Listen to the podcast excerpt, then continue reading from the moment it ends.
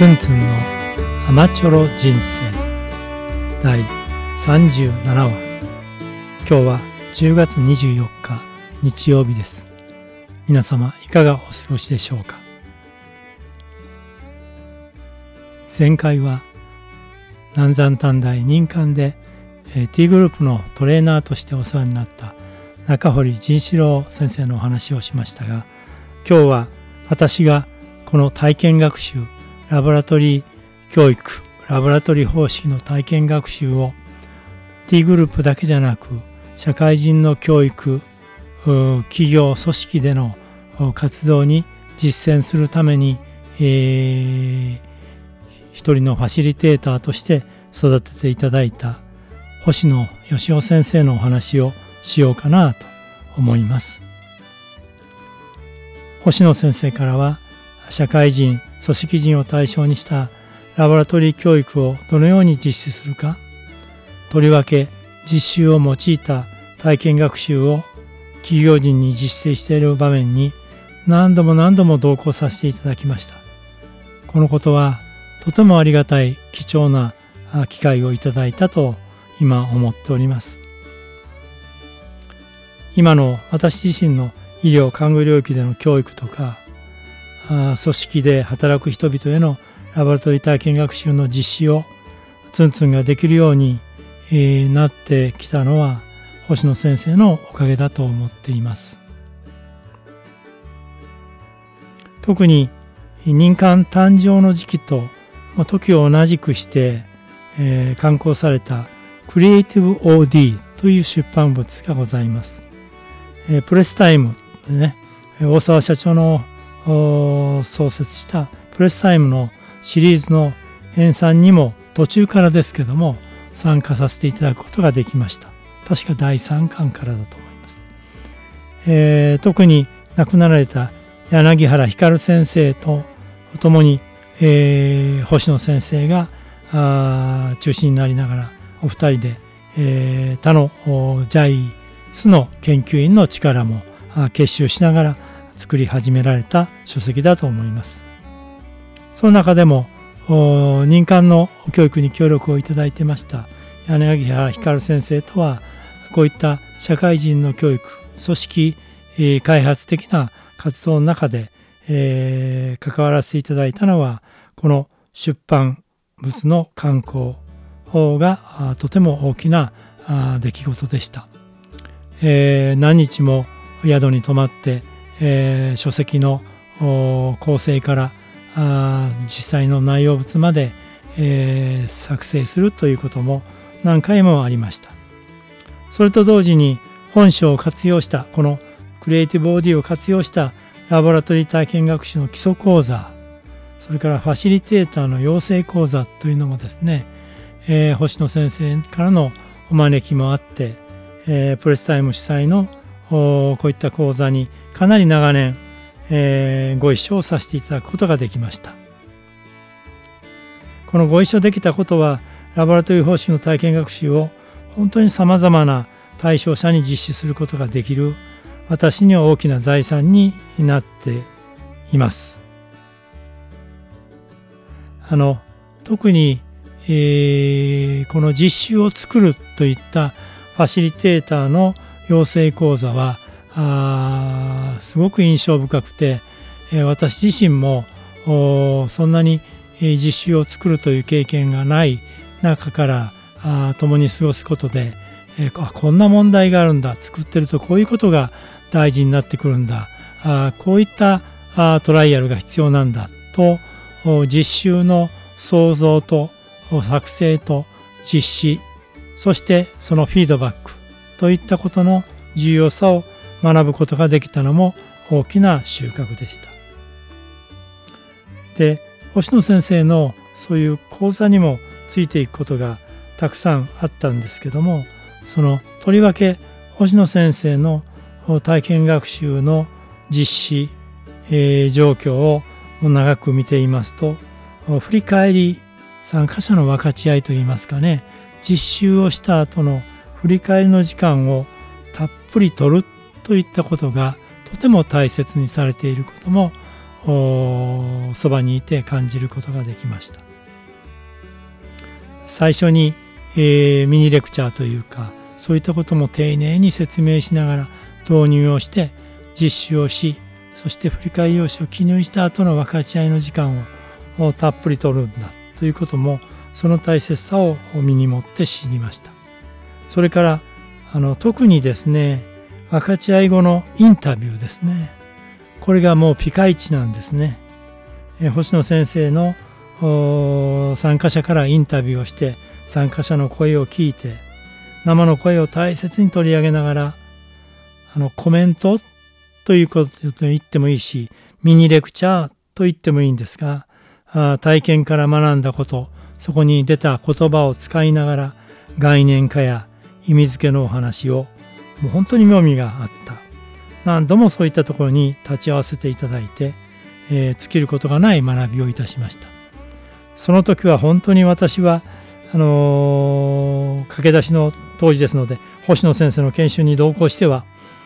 星野先生の話を聞きながらメモ書きをですねもう一生懸命したのを思い出します。メモいっぱい書いてですね自宅に帰ってからはそのメモをもう一度あのタイプし直すといいますかね。そして、星野先生との一緒にした講座の始まりのミニレクチャー導入。そして、えー、振り返り後のインタビューとそのミニレクチャーを記録しました。このことはかなり私には財産になっています。こうして星野先生のお話のコレクションをするとともに、まあ、ミニレクチャーの技を盗まさせていただいたと言ってもいいかもしれません。まだまだ私自身は途上ですけどもあのそういったことを思います。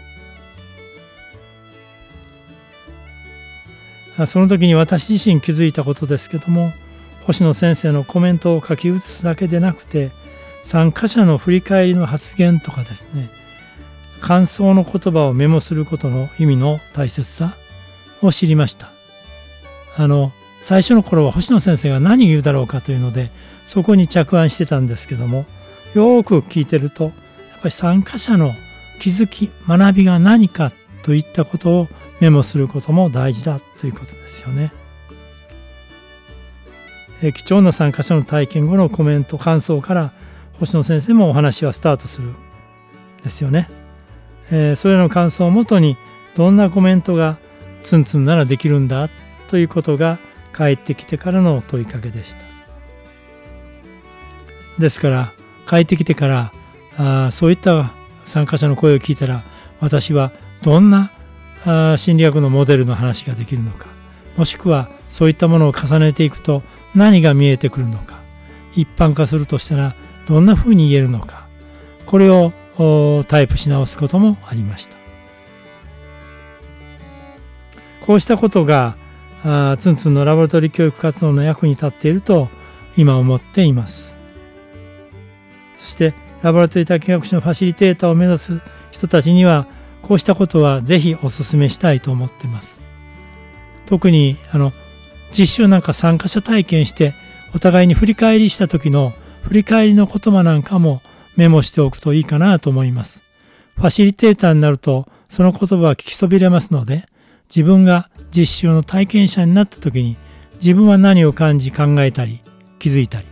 また他の参加者は何に気づき何を学ぶのかといった言葉を集めておいてそんな中からさらに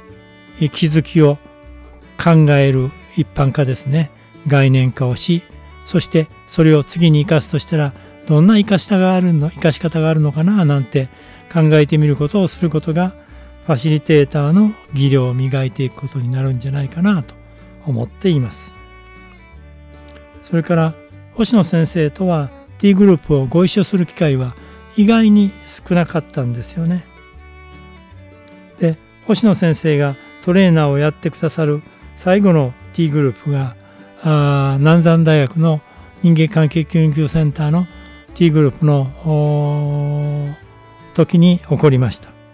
それは一緒にできたことはとても記念に残る大事な出来事になっています。今その時に出会った参加者とも交流があります。えー、星野先生はあコンサルティング会社に勤めてて一時は厳しい T グループのトレーニングを目の当たりにしてそういった類するものにも出会ったりやったりした部分もあるのかもしれませんよく言われるのは学生との T グループを通して本来 T グループのトレーナーがどんなふうに立ち振る舞うのか何を大事にするのかが学ぶ機会ができたというのをよく聞かされます。きっとそういった星野先生自身の経験が豊かになりながら最後のその星野先生の T グループのトレーナーの体験を共にできたことは私にはとても大事な時になりました。星野先生自身は本当に一人一人を肯定すると言いますかね、えー、そのことを大事にしてるなと思いました。例えば私こんなことしてこんなことでダメなんですといった発言をした時に星野先生はなぜそれはダメなんですか？というような私の印象に残る問いかけですけどね、えー、そんなことを言って、えー、そこにあるその行為の意図やあ自分の思いを的確に、え、説明されたりしながら参加者に、え、そういったものを伝えてみると自分の考え方とまた違う考え方と出会いながら自分のありようを再度吟味するということが起こっていくんですよね。そしてなんかあそれもまたよしというふうに思えていきながらだけどさらになんかバージョンアップしたい私成長したい私に向かっていけるそんな関わりをするのが星野先生のありようだったかなと思っています。こういったことは実習を用いたラボラトリー体験学習の時の姿勢と何ら変わることはないなというふうに思っています。星野先生の組織の中での体験学習の実践はまさに当時の組織開発の中での取り組みでした。その組織における実践活動による知見はツンツンにとってはとても貴重な視点をいただくことになっています。えー、星野先生はお年を召されてからも米国留学をされブラッテルボローというところにあるところで、えー組織開発のまあ修士課程の授業も受けて実践的なトレーニングも組織開発の受けてこられてまたその内容も教えていただきながらツンツンを育ててもらいました。私にとってはとても貴重なとても大切なそしていつまでもフランクに話をできる大事な恩師先生であります。今日は星野先生との出会いそして星野先生がどんなふうにトレーナーファシリテーターであることを教えてくれたかなといったことをお話しして今日のツンツンのアマチュア人生のお話にさせていただこうと思います。いかがでしたでしょうか？お聴きくださってどうもありがとうございます。